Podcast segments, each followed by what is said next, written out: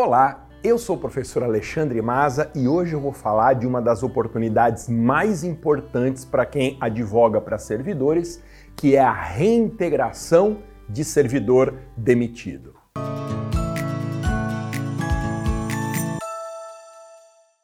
Hoje em dia, a área mais próspera de quem advoga em direito administrativo é a defesa de servidores públicos. No Brasil, são mais de 3 milhões de servidores e o campo de prospecção de clientes na advocacia dessa área é muito amplo. E mais do que em qualquer outra área, as ilegalidades, os abusos, as violações de direito adquirido são o dia a dia dos servidores públicos. O servidor público e o sistema de aposentadoria especial foram eleitos pela imprensa como os grandes inimigos do equilíbrio das contas públicas, e isso não é verdade. E é daí que vem a enorme quantidade de ações judiciais propostas na defesa do interesse de servidores. Pensa comigo rápido. Quantos servidores públicos existem aí onde você mora?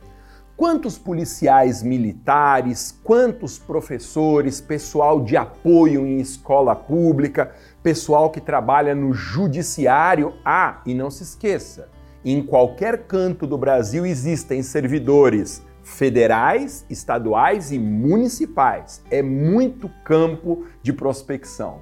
E a demanda para prestação de serviços de advocacia na defesa dos interesses de servidores públicos só vai aumentar. E por quê?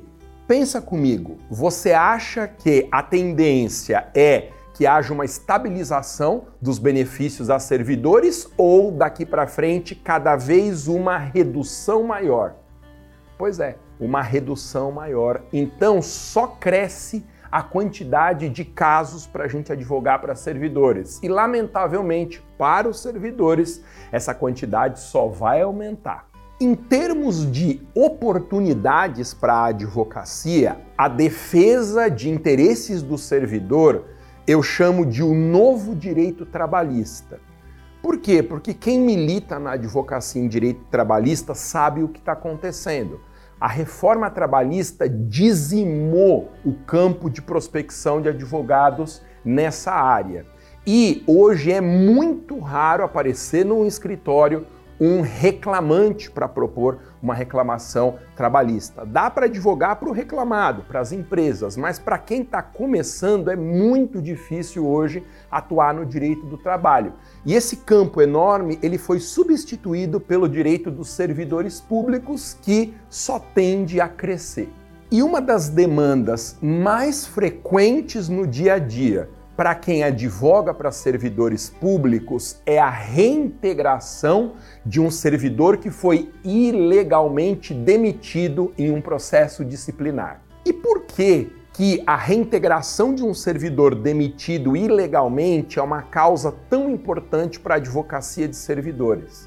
Porque existe um devido processo legal para aplicação de punições a servidores públicos.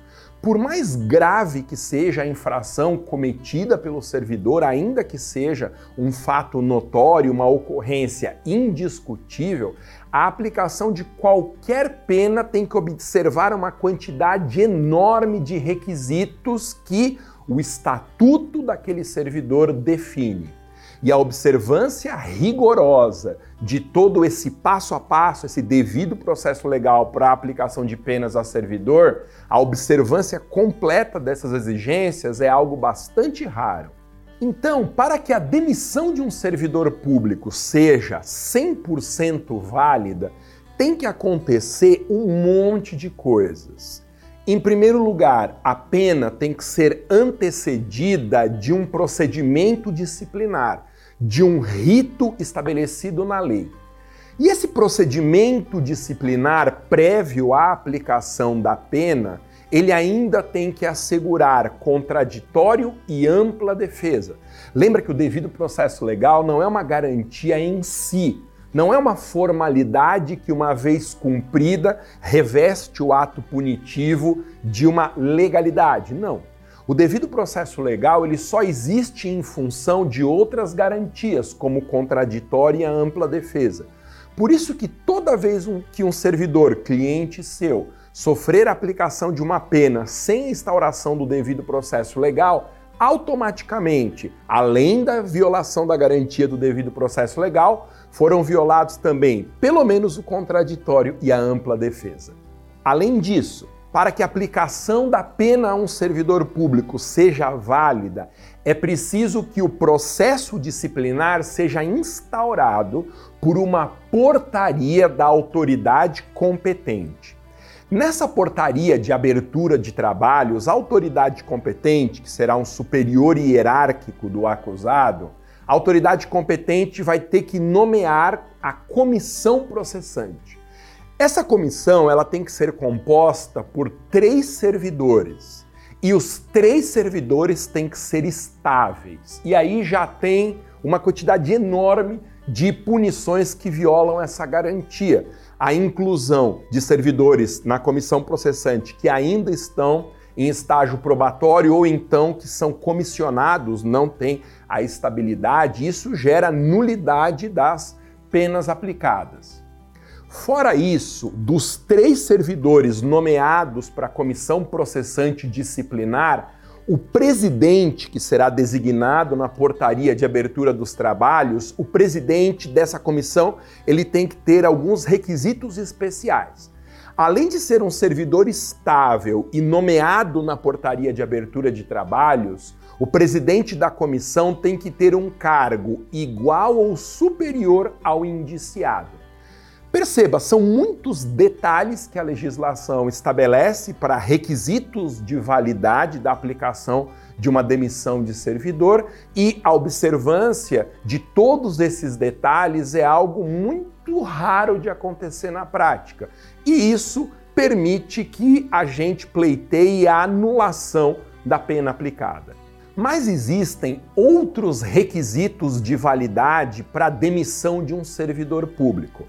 Além de um processo instaurado que garanta contraditória e ampla defesa, abertura de trabalhos por uma portaria da autoridade superior, nomeação de três servidores estáveis, sendo um deles o presidente, com cargo igual ou superior ao do indiciado, existem também outros requisitos para aplicação de penalidades.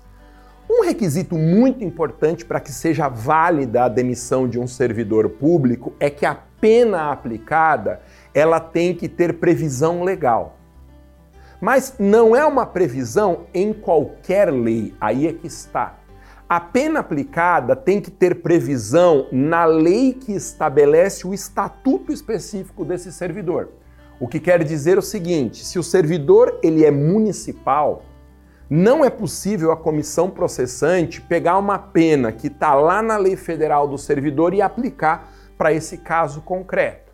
E o interessante é que isso é desse jeito pelo caráter devido da garantia do devido processo legal. Veja, se eu abro um processo, aplico uma pena que está em alguma lei, mas não na lei que rege o vínculo, haverá um processo legal, mas ele não é o devido, porque o devido processo legal é aquele com previsão, inclusive das penas, na lei que rege o vínculo daquele servidor indiciado.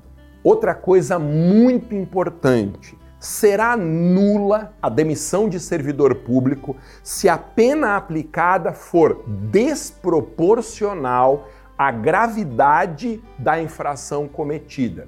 É muito comum, por perseguição das chefias, por perseguição do servidor, lamentavelmente uma prática ainda frequente no serviço público brasileiro, que a chefia espere por anos, às vezes décadas, que um subordinado, que seja ali um desafeto, cometa algum pequeno erro. E a partir do momento que esse servidor cometeu um pequeno erro, é aberto processo disciplinar, são atropeladas as garantias do servidor e aplicada uma pena que é desproporcional, ela é inadequada à gravidade da conduta. Não basta a pena ter previsão legal, ela tem que ser uma pena com uma relação lógica, uma relação de razoabilidade com a gravidade da infração de que o servidor é acusado. O interessante, quando a gente analisa a proporcionalidade de punições aplicadas em processo disciplinar ao servidor, é que em direito administrativo, os tipos infracionais, ou seja, as descrições legais das condutas ilícitas, esses tipos são abertos. O que quer dizer o seguinte: não é igual no direito penal que para a punição ser aplicada, para que haja caracterização do crime, a lei faz uma tipicidade fechada, uma tipicidade cerrada. Ou a situação se encaixa exatamente naquela hipótese ou não pode existir punição. Isso é no direito penal.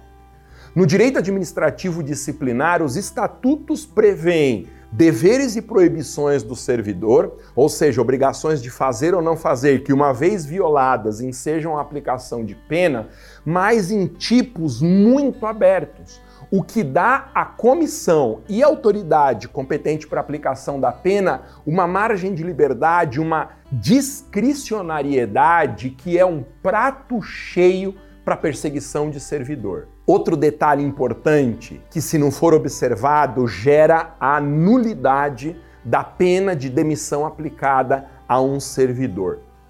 A comissão processante, designada na portaria de abertura dos trabalhos para liderar ali o devido processo legal, essa comissão processante, ela não aplica pena nenhuma. E é muito frequente na prática você encontrar a aplicação de penas a partir da decisão da comissão processante, não é o que a lei diz. A comissão processante não é um, um órgão julgador. A comissão processante ela vai colher as provas, ela vai viabilizar o contraditório e a ampla defesa e vai terminar o trabalho dela com um relatório conclusivo, que não é a aplicação da pena o relatório conclusivo, o fechamento dos trabalhos da comissão, não autoriza a aplicação imediata da punição. Nesse relatório, a comissão só vai dizer se, na opinião dela, que esteve diante ali de forma mais prática, diante da produção de provas, mais aproximada do fato concreto, a comissão vai dizer se, na opinião dela, a conduta foi infracional ou não e mais, Sendo infracional, qual a pena legal aplicável? Mas como os tipos dos ilícitos administrativos, eles são muito abertos, é comum ou a comissão processante terminar os trabalhos apresentando um relatório sugerindo a aplicação de uma pena que não é válida para aquele caso, porque a lei não descreve aquela pena para o caso, ou então a comissão sugere a aplicação de uma pena dentro da margem de discricionariedade dos tipos abertos, só que aplicando a pena mais grave dentro daquela liberdade estabelecida em lei para uma conduta que não tem o potencial lesivo que justifique, à luz da proporcionalidade, a aplicação daquela sanção. Interessante. Um processo administrativo disciplinar, ele se encerra no âmbito da comissão processante com esse relatório conclusivo. Ele não julga nada, apenas apresenta um relatório conclusivo. E aí, esse relatório, junto com os autos do processo, vai subir para uma autoridade daquele órgão de elevada hierarquia. E por quê? Porque é a autoridade superior que tem a competência legal para aplicação da pena e não a comissão. Só que qual autoridade superior? Aí é que está. Depende da pena que está sugerida no relatório. Ora, a regra geral é que pena de maior gravidade, autoridade de maior hierarquia. Pena de maior gravidade, guarde isso, autoridade de maior hierarquia. Então, só a título de exemplo. A pena mais grave que pode ser aplicada a um servidor público em processo disciplinar é a demissão que no popular se fala demissão a bem do serviço público, né? mas a pena de demissão, como se o servidor público, se ele fosse um trabalhador da iniciativa privada, uma espécie de uma despedida, vamos dizer assim. Acontece que essa pena de demissão só pode ser aplicada pela autoridade de maior hierarquia dentro do órgão ou entidade, para que você tenha uma ideia. Se o servidor público é municipal e o relatório da comissão for no sentido de aplicar pena de demissão, só o prefeito é que pode aplicar essa pena. Se o servidor for estadual do judiciário, por exemplo, só o presidente do TJ é que pode aplicar a pena de demissão. Se for um servidor do legislativo municipal, só o presidente da Câmara Municipal é que pode demitir. Então perceba, é a regra da pena de maior gravidade, autoridade de maior hierarquia. E é muito comum a comissão encaminhar o relatório para uma autoridade que não é a competente nos termos da lei. Ou encaminha para um secretário, ou para um vice-presidente, ou para um ministro de Estado, quando a previsão legal era de julgamento pela autoridade de maior hierarquia, ou seja, pelo prefeito, pelo governador, pelo presidente, e não por seus auxiliares diretos. Outra coisa importante: a autoridade competente para aplicar a pena num processo administrativo disciplinar, ela não é obrigada a acompanhar o relatório da comissão processante. Ou seja, como a comissão ela não julga, ela não decide, ela apenas dá um parecer ao final do processo disciplinar, a autoridade competente pela lei para aplicar a pena, ela pode concordar ou discordar do relatório. Se ela for discordar do relatório, especialmente, essa decisão tem que ser motivada. É preciso declinar as razões pelas quais a autoridade superior discorda do relatório da comissão. E a justificativa tem que ser muito completa. Afinal, a autoridade superior ela não teve contato direto com a produção de provas no processo disciplinar. Então, também é muito comum existir a nulidade da portaria demissional porque a autoridade superior discordou do relatório da comissão, que, por exemplo, era pela absolvição do servidor, mas a autoridade superior não motivou adequadamente essa discordância e, portanto, isso gera nulidade da demissão. Outro detalhe importante sobre processo administrativo disciplinar e advocacia em favor de servidores. A pena de demissão, que é a mais grave prevista no nosso ordenamento em processo disciplinar, ela faz sentido quando o servidor está na ativa. Então, cometeu uma infração, terminou o trabalho da comissão, encaminhou o relatório para a autoridade superior, a autoridade superior acompanha o relatório ou discorda motivadamente, vai lá, assina uma portaria e demite o servidor. Só tem sentido eu falar numa demissão se o servidor está na ativa. Agora, o que, que acontece se o servidor comete uma infração na ativa e até terminarem os trabalhos do processo disciplinar deu prazo para ele se aposentar? Será que a aposentadoria é suficiente para escapar da punição sugerida pela comissão e reforçada pela autoridade superior? A resposta é não. Ainda que o servidor acusado, no meio do processo, se aposente, os trabalhos da comissão continuam.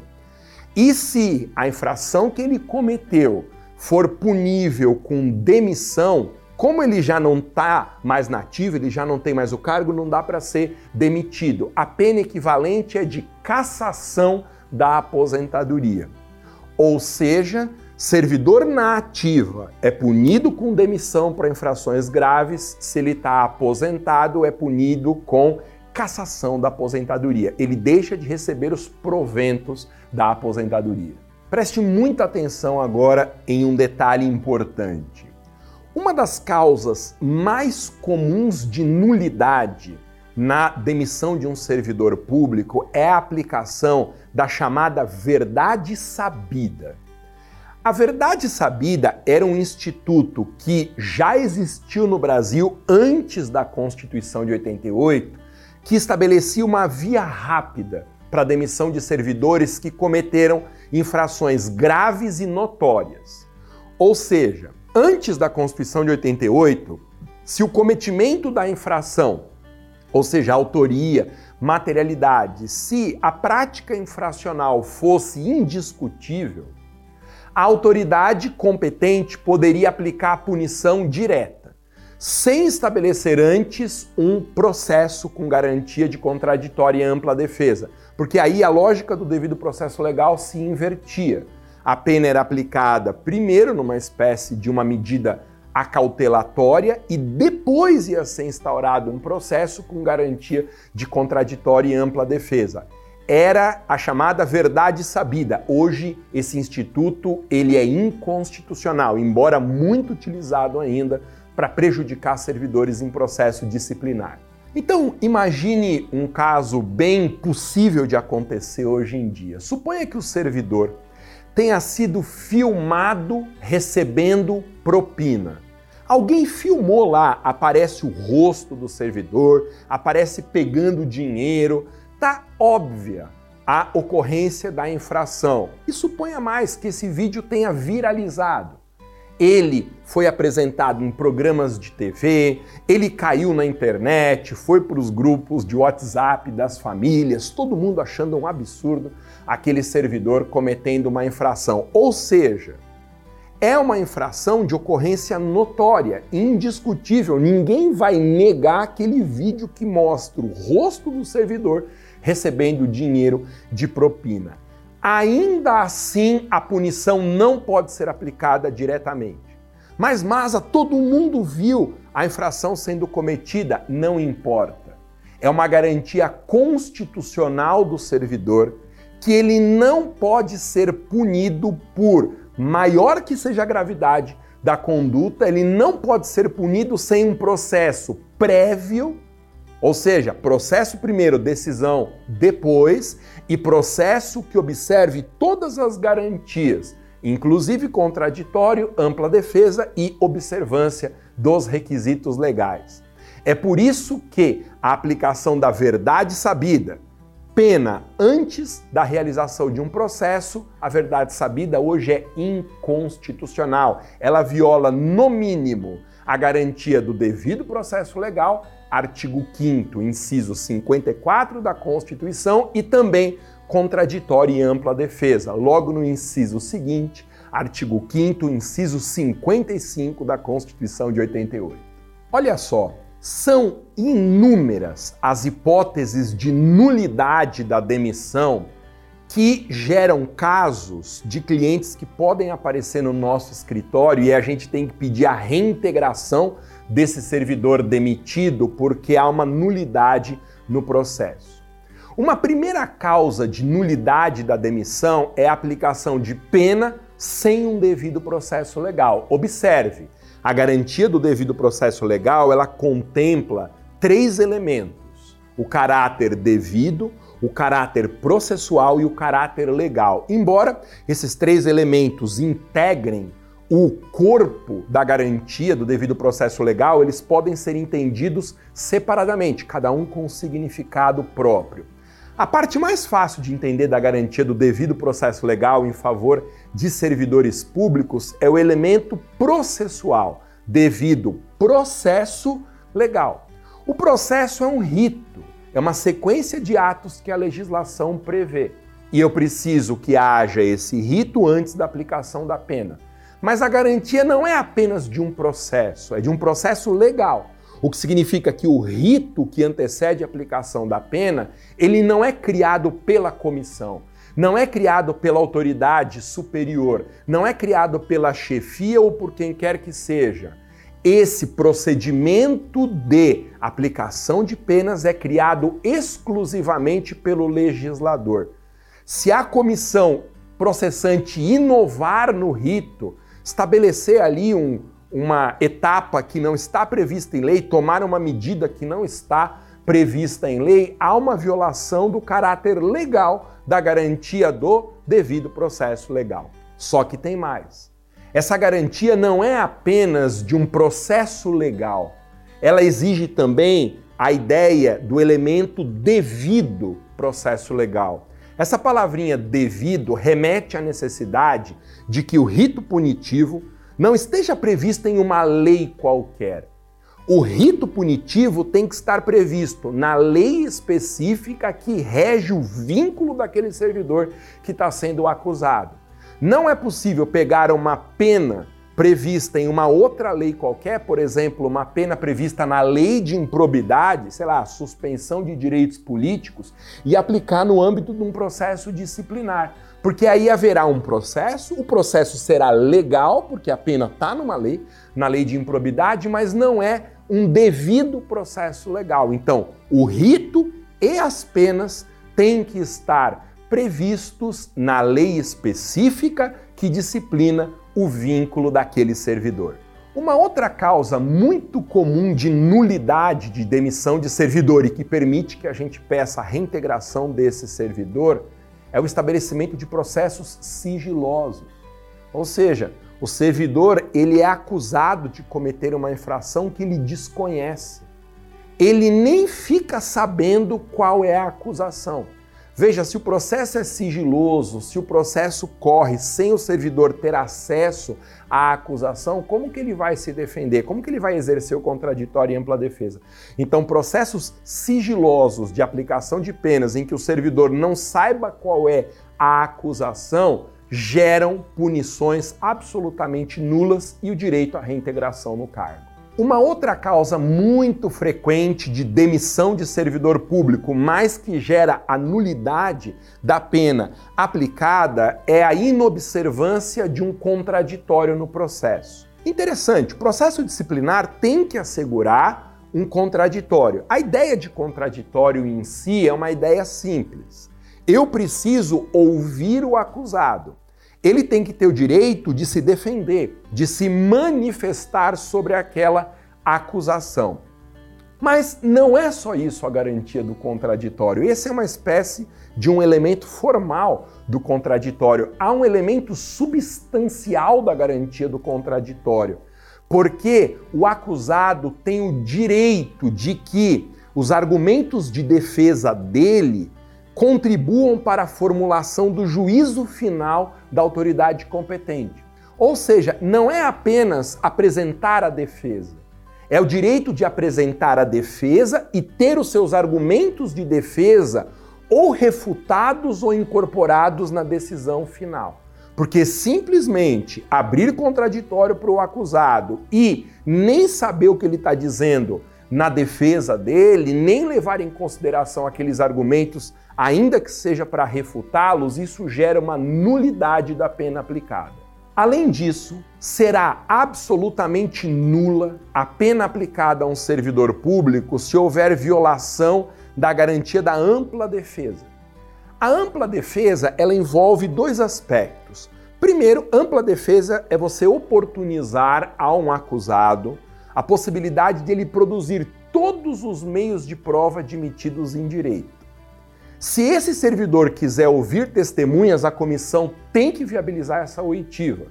Porque se ele pediu para ouvir testemunha e a comissão indeferiu, a pena final aplicada é uma pena nula. Se por alguma razão o acusado quiser produzir uma prova pericial, isso tem que ser permitido pela comissão. E a coisa mais comum que existe é o acusado pedir para produzir uma prova específica e a comissão negar esse direito. Aí a punição lá no final do processo vai ser nula. Existem ainda outros requisitos de validade da pena aplicada em processo disciplinar que envolvem a necessidade da assinatura de uma portaria de abertura de trabalhos e a portaria é um ato administrativo formalizado, precisa ser exteriorizada essa portaria da forma específica que a lei que rege o vínculo estabelece e a portaria ainda tem que nomear a comissão de três servidores estáveis, sendo um deles o presidente, com um cargo igual ou superior ao do acusado. A pena aplicada ao acusado em processo disciplinar, ela tem que ter previsão legal, mas não é em qualquer lei, é na lei que disciplina a relação que vincula o servidor ao poder público, normalmente é um estatuto do servidor daquele âmbito, federativo específico e a pena tem que ter uma proporcionalidade à gravidade da conduta. Ainda que a pena sugerida pela comissão e aplicada pela autoridade superior, ela esteja dentro da margem de liberdade que a lei prevê, a dosimetria dessa pena, se vai estar na pena mínima ou na pena máxima, tem que observar uma proporcionalidade com a gravidade da conduta. se a pena estiver correta, mas a graduação dessa pena nos limites legais não guardar uma relação de proporcionalidade com a infração, essa pena é nula.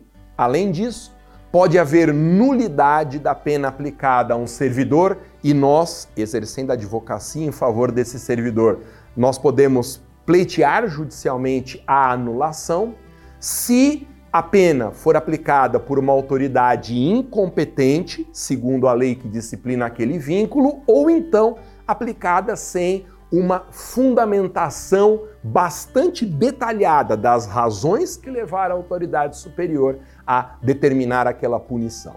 Interessante lembrar que a garantia da ampla defesa em um processo administrativo disciplinar, ela não se esgota apenas na possibilidade do investigado produzir todos os meios de prova em direito admitidos. Porque quando a Constituição fala da garantia da ampla defesa, lá no artigo 5, inciso 55, a Constituição diz expressamente: é assegurada ampla defesa e todos os recursos a ela inerentes.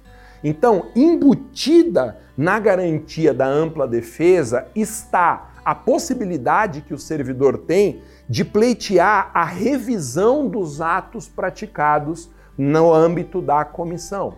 Essa revisão dos atos é um recurso hierárquico, um recurso dirigido à autoridade que está acima da comissão para que ela veja a existência de alguma nulidade no ato praticado. Então, a ampla defesa tem esse aspecto mais conhecido, da viabilização da produção de todos os meios de prova admitidos em direito, mas esse aspecto menos conhecido, que ela por si assegura também a recorribilidade administrativa das decisões tomadas no âmbito da comissão. E o interessante é que não precisa existir nem previsão legal desses recursos hierárquicos. O próprio fato da Constituição assegurar no artigo 5, inciso 35, a garantia de ampla defesa e os recursos a ela inerentes, essa mera dicção constitucional já é suficiente para garantir, ainda que não haja lei, a possibilidade de interposição de um recurso à autoridade superior à comissão processante para que a autoridade eventualmente anule um ato violador da lei no âmbito da comissão. Bom, sendo um servidor público, nosso cliente no escritório, demitido de forma nula, demitido após os trabalhos da comissão, mas violando alguma das garantias previstas na Constituição ou na legislação, esse servidor que foi indevidamente demitido, ele tem um direito assegurado no estatuto, que é o direito de reintegração. O que é a reintegração? A reintegração é uma forma de reinvestidura, ou seja, de retorno do servidor que tinha sido demitido para o cargo que anteriormente ele ocupava. A reintegração, ela ocorre toda vez que a pena de demissão for anulada, seja na via administrativa, seja na via judicial. E é importante destacar que o servidor que foi demitido ilegalmente, uma vez reintegrado, ele tem prioridade na ocupação do cargo frente posteriores ocupantes. Então, se eu sou demitido em um processo disciplinar e eu fico três meses afastado por conta da demissão, até que eu consiga na justiça ou administrativamente a minha reintegração, se eu voltar para o cargo e já tiver um outro ocupante, porque foi nomeado depois que meu cargo ficou vago, eu, o reintegrando, eu tenho prioridade em relação àquele cargo. E se tiver um cargo só, ele é meu e não do novo ocupante que vai ter que ser posicionado ali em um outro lugar na administração pública. Existem duas formas, duas vias para pleitear a anulação de uma portaria demissional de servidor. Eu posso, na via administrativa, pleitear essa anulação encaminhando um recurso que nem precisa ter previsão legal, um chamado recurso hierárquico próprio, à autoridade imediatamente superior àquela que aplicou a pena. Mas eu posso também, o que é mais recomendável na prática, ir direto no judiciário pedir a anulação dessa portaria demissional. E aí nós temos a ação anulatória de portaria demissional. Existem essas duas opções: um recurso administrativo ou ir direto ao judiciário. Por razões óbvias, é mais fácil ir direto para o judiciário. Por quê? Porque se eu entrar com um recurso administrativo, a mesma administração pública que é parte do processo disciplinar, ela vai ser juíza desse processo administrativo recursal. No âmbito da própria administração pública é que a decisão será tomada. Ou seja, existe em tese uma parcialidade no julgamento desse recurso. Veja, quando um processo disciplinar é aberto contra o servidor, o servidor ocupa a posição passiva, uma espécie de um réu, e quem está na posição ativa desse vínculo processual é a própria administração pública, entre aspas, a empregadora. Agora, se eu interponho um recurso administrativo, quem que vai analisar e julgar esse recurso? A mesma administração pública. Então ela é parte e juíza em processo administrativo. É por essa razão, especialmente em processo disciplinar, que é recomendável a gente entrar direto na defesa do servidor com a ação anulatória, porque vai ser muito, mas muito difícil que um recurso administrativo promova a anulação de uma portaria demissional. Quando um cliente nosso no escritório, um servidor público, foi demitido irregularmente e nos procura para que a gente adote uma solução na é, resolução do problema dele, o caminho mais fácil é ir para o judiciário. Nós entramos com uma ação anulatória da portaria demissional e atenção, uma ação anulatória com pedido de tutela antecipada. Nessa tutela antecipada, nós vamos requerer ao juiz que determine a imediata reintegração do servidor demitido.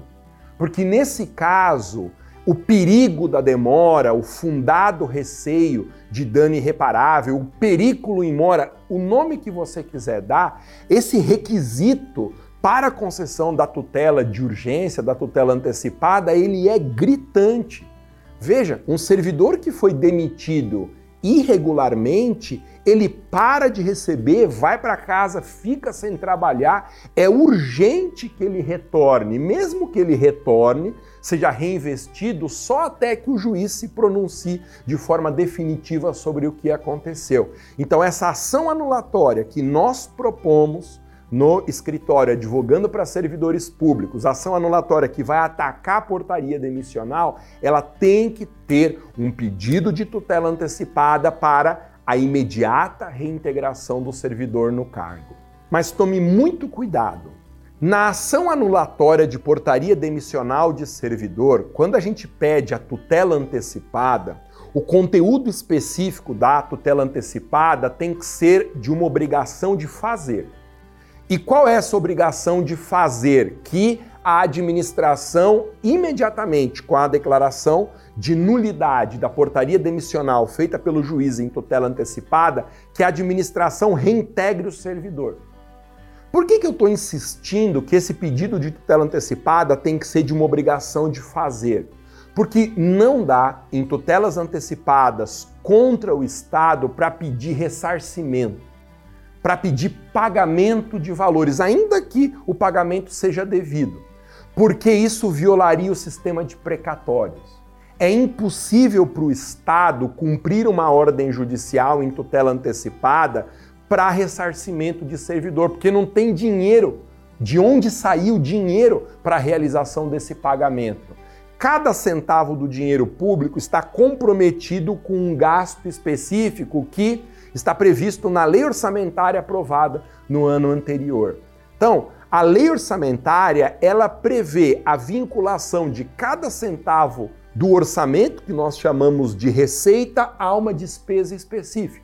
Então, se hoje um juiz der uma ordem ao Estado de São Paulo, Estado de São Paulo, em tutela antecipada, pague ao servidor servidor Alexandre Maza, o valor de 10 mil reais, esse pedido é juridicamente impossível, essa ordem judicial não pode ser cumprida porque não tem de onde sair o dinheiro. E mais, ainda que o juiz desse essa tutela antecipada para ressarcimento e ainda que o poder público quisesse cumprir para não recair em crime de desobediência, isso violaria a fila dos precatórios. Seria uma providência determinada pelo juiz anti-igualitária, anti-isonômica. Por quê? Com que direito alguém que pleiteia uma ação e consegue uma tutela antecipada, hoje vai receber na frente de credores que estão esperando por décadas na fila de precatório para receber daquela mesma entidade pública. Portanto, a execução de uma tutela antecipada contra a Fazenda para pagamento, ela viola o sistema de precatórios no artigo 100 da Constituição e o próprio princípio da igualdade no caput do artigo 5 esse pedido é juridicamente impossível e a ordem que eventualmente o juiz dê para o seu cumprimento é uma ordem irrealizável. Outro detalhe importante quando nós advogamos para servidores públicos. No momento em que a gente propõe uma ação anulatória com pedido de tutela antecipada para a reintegração desse servidor, na tutela a gente pede a reintegração e lá no pedido de sentença, nós vamos requerer o ressarcimento dos prejuízos sofridos pelo servidor. E quais foram os prejuízos sofridos pelo servidor? Ué, enquanto o servidor foi, nesse período em que ele foi demitido até a reintegração por decisão judicial, ele ficou sem receber.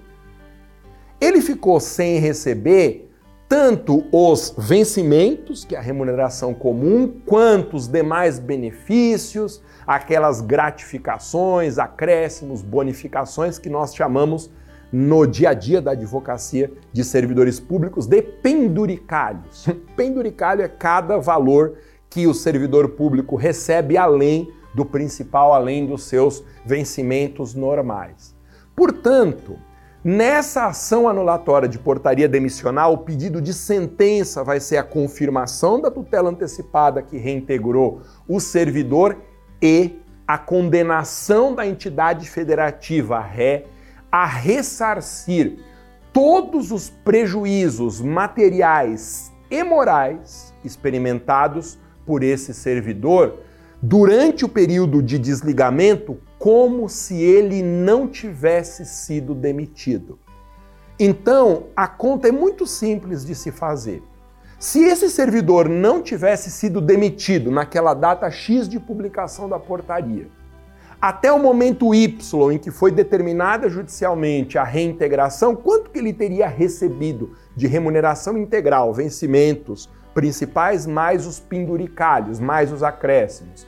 ele é, teria recebido o montante X. Eu vou pegar esse montante X, vou atualizar monetariamente com a ajuda de um perito, de um contador, porque vai ser mais fácil para ele do que para nós advogados, e o poder público terá que pagar esse montante inteiro, acrescido de danos morais. Porque o prejuízo de um servidor que foi ilegalmente demitido, ele não se esgota nos danos patrimoniais que esse servidor sofreu, que ele deixou de receber no período do afastamento. Não. Você imagina a situação de um servidor público que estudou um tempão para passar no concurso, sofreu lá uma concorrência enorme para conseguir a aprovação. Foi aprovado, venceu o estágio probatório, foi confirmado no cargo, trabalhou por um bom tempo, ele tinha um padrão de vida compatível com a remuneração na época em que ele estava no exercício da função e de repente, de forma ilegal, ele é demitido.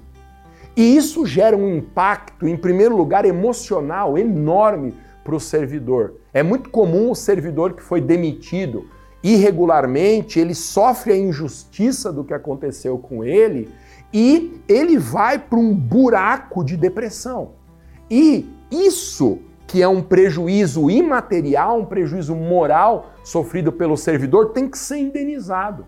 Segundo diz a jurisprudência, a indenização por dano moral vai funcionar como uma espécie de um lenitivo, uma espécie de uma compensação para os enormes prejuízos de ordem psicológica e psiquiátrica que o servidor está experimentando. É por isso que no pedido de sentença de uma ação anulatória de portaria demissional, nós vamos requerer o ressarcimento de tudo que deixou de ser pago, como se o servidor não fosse demitido, valores corrigidos monetariamente e acrescidos de danos morais.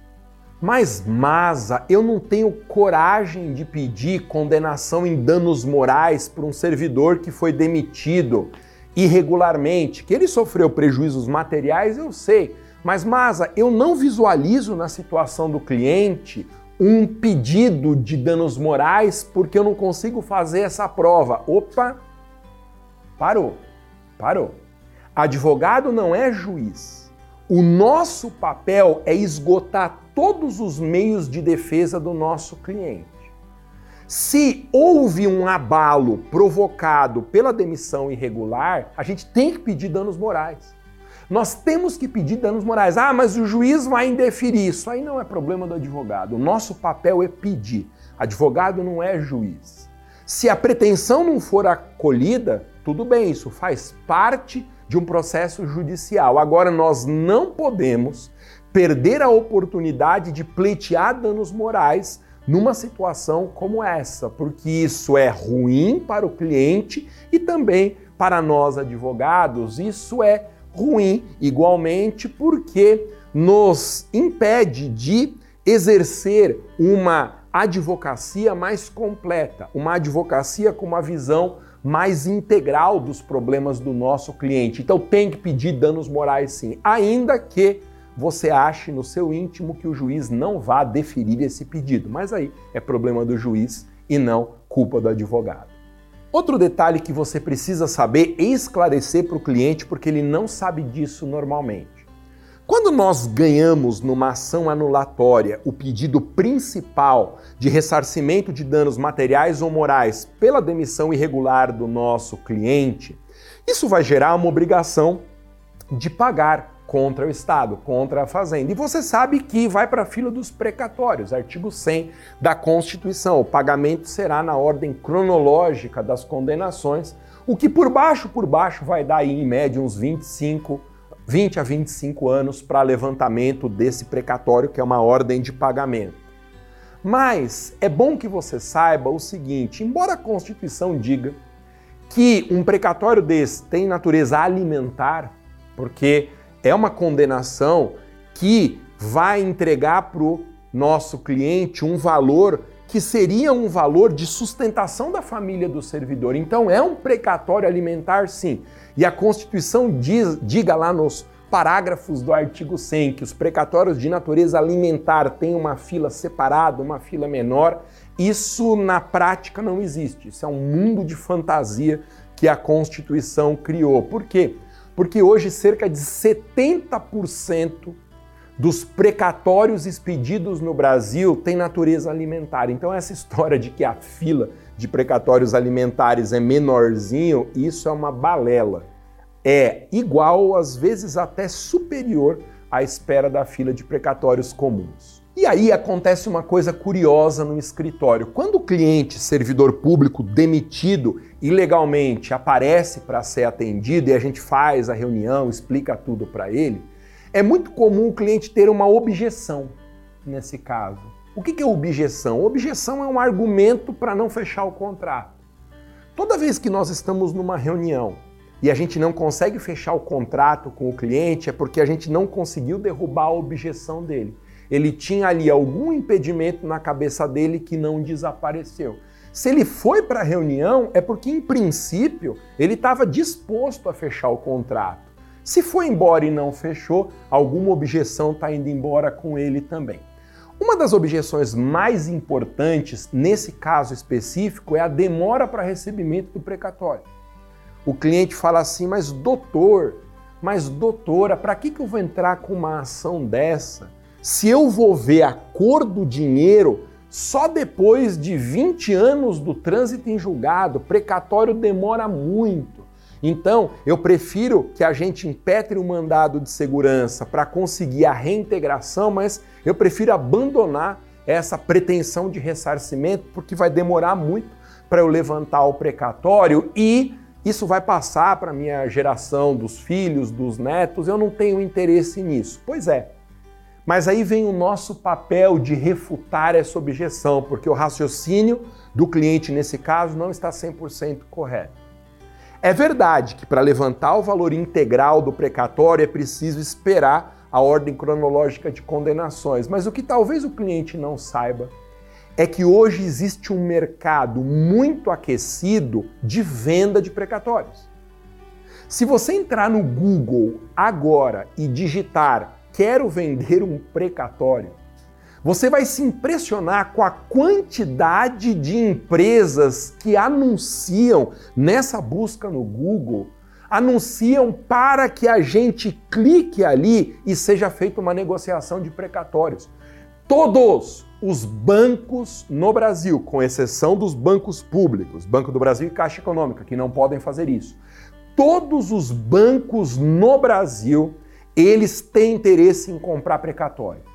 E não são apenas bancos, são instituições financeiras, são às vezes empresas pequenas e até pessoas físicas interessadas na aquisição desse precatório. E se você quer saber, hoje no mercado aquecido de venda, compra e venda de precatórios, um precatório comum ele vale 50% para recebimento imediato, 50% do valor de fachada no mínimo ali do valor que está previsto de pagamento do precatório. E aí, se tiver um pouquinho de paciência, dá para negociar com vários potenciais compradores diferentes para conseguir até um percentual maior do que essa média de mercado de 50%.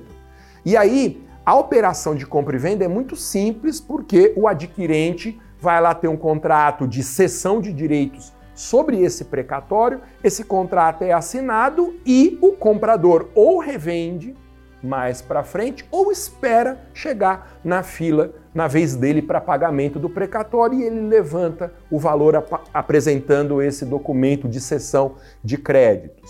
E é por isso que existe o deságio. Então, na venda de um precatório, o recebimento é inferior ao valor nele previsto porque o adquirente ele está comprando, digamos assim, à espera da fila do precatório. Então, se o cliente de fato tiver essa objeção de que o precatório demora muito para ser levantado, é legal que você coloque sobre a mesa essa informação. Olha, mas dá para negociar o precatório. A partir do momento que transitou em julgado e que o Poder Judiciário emitiu a ordem de pagamento, esse documento é dinheiro no bolso. E aí, lá na hora em que o precatório for expedido, o cliente pode decidir, às vezes até com acompanhamento de um profissional especializado, decidir se ele quer esperar ou levantar negociando pelo menos metade desse valor ali na hora. Então, os precatórios, mesmo quando demorem para ser pagos, eles têm liquidez, eles são mercadorias hoje negociáveis no mercado. Outro detalhe importante: nem sempre uma condenação contra a fazenda pública a pagamento, uma condenação transitada em julgado, vai para filo dos precatórios. Muita gente ainda não se habituou com essa realidade. Então, quem está começando na advocacia em favor de servidores públicos tem que conhecer bem como que funciona a obrigação de pequeno valor para esclarecer o cliente e derrubar na hora de fechar o contrato a objeção de que demora muito para receber por precatório. O sistema é simples. Se uma lei da União, Estado, Distrito Federal município for editada estabelecendo um valor chamado de valor limite para obrigação de pequeno valor, OPV ou requisição de pequeno valor que dá na mesma RPV, toda condenação contra aquela entidade federativa até esse limite da RPV não vai para precatório.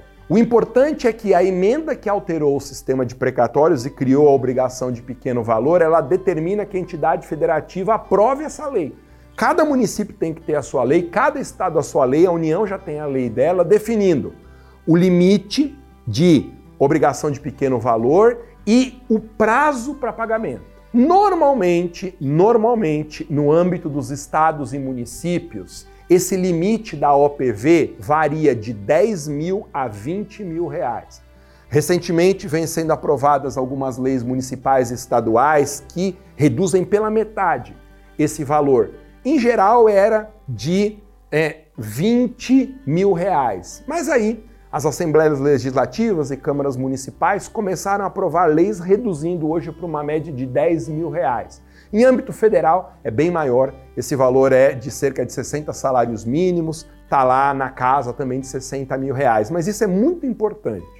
Se a condenação nessa ação anulatória gerar um valor inferior ao limite da OPV, não existe fila dos precatórios. O sistema de pagamento vai ser infinitamente mais ágil e vai funcionar como? O juiz vai dar uma ordem de pagamento naquele valor inferior ao limite da OPV. Essa ordem de pagamento não é um precatório, não vai para o final da fila. A lei que disciplina naquele âmbito federativo o pagamento da OPV vai estabelecer um prazo, normalmente de 60 dias, para quitação dessa condenação. Se dentro desse prazo a entidade condenada não efetuar o depósito do valor numa conta vinculada ao Poder Judiciário, o juiz decretará o sequestro desse valor nas contas do Poder Público. E aí, como a gente diz na minha cidade, lá em Guarulhos, vai ser um bumba meu boi. Porque quando o juiz decreta o sequestro daquele valor da condenação em contas do poder público, o dinheiro que está depositado em banco para pagamento de servidor, para pagamento da estrutura, para pagamento de juízes, olha só, para pagamento de promotores, de todo o funcionalismo, pagamento de saúde, educação, esse dinheiro vai ser retirado. De modo que o poder público tem todo o interesse de fazer o pagamento mesmo para que não haja esse sequestro. E do ponto de vista do cliente, para o qual a gente advoga, ele vai receber ou porque o poder público depositou, porque o juiz sequestrou esse valor, determinou o sequestro em contas. De modo que, em vez de esperar 20, 30 anos pela fila dos precatórios, o recebimento vai se dar em pouco mais do que dois meses do trânsito em julgado da decisão condenatória. Outra dica muito legal para quem advoga para servidores públicos é que é possível você abrir mão de um percentual da condenação para escapar da ordem dos precatórios. Então vamos supor o seguinte: vamos supor que no meu estado tenha sido aprovada a lei das OPVs dizendo, olha, aqui no âmbito desse estado condenações de até 20 mil reais não vão para a fila dos precatórios, vão ser pagas em sistema de requisição de pequeno valor. E aí eu tenho uma decisão transitada em julgado para pagamento contra essa entidade federativa que passa um pouquinho do limite da OPV. Por exemplo, o limite da OPV é 20 mil reais e a minha condenação ali é de 25 mil reais. Nós podemos abrir mão desse excedente para que a gente receba tudo em OPV, em vez de esperar o precatório.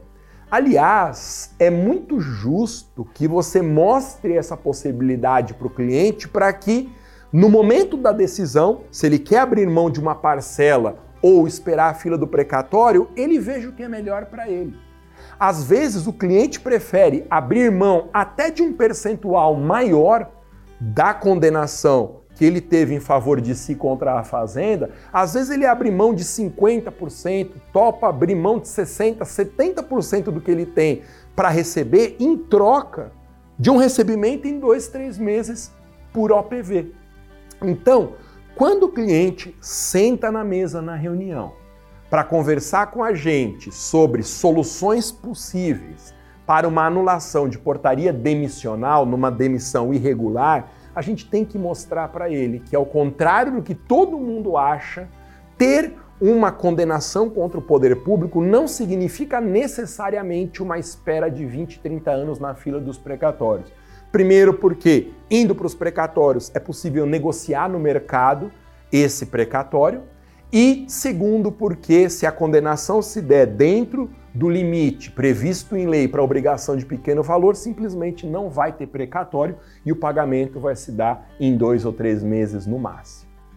Então é isso. Resumindo tudo que nós vimos aqui, é a, o campo de atuação para advogados na defesa de servidores públicos só cresce. E a tendência é que cresça ainda mais, Porque ser servidor público no Brasil é enfrentar diariamente supressão de direitos, é enfrentar diariamente abusos, ilegalidades, e isso só tende a aumentar com a pressão que a imprensa faz injustamente sobre a remuneração de servidores públicos. Então, é lamentável dizer isso, eu que vivo numa família de servidores públicos, é lamentável ter que reconhecer que a situação dos servidores só vai piorar daqui para frente. Não vejo nenhuma perspectiva de flexibilização dessa pressão para reduzir a remuneração de servidores públicos, por mais injusta que seja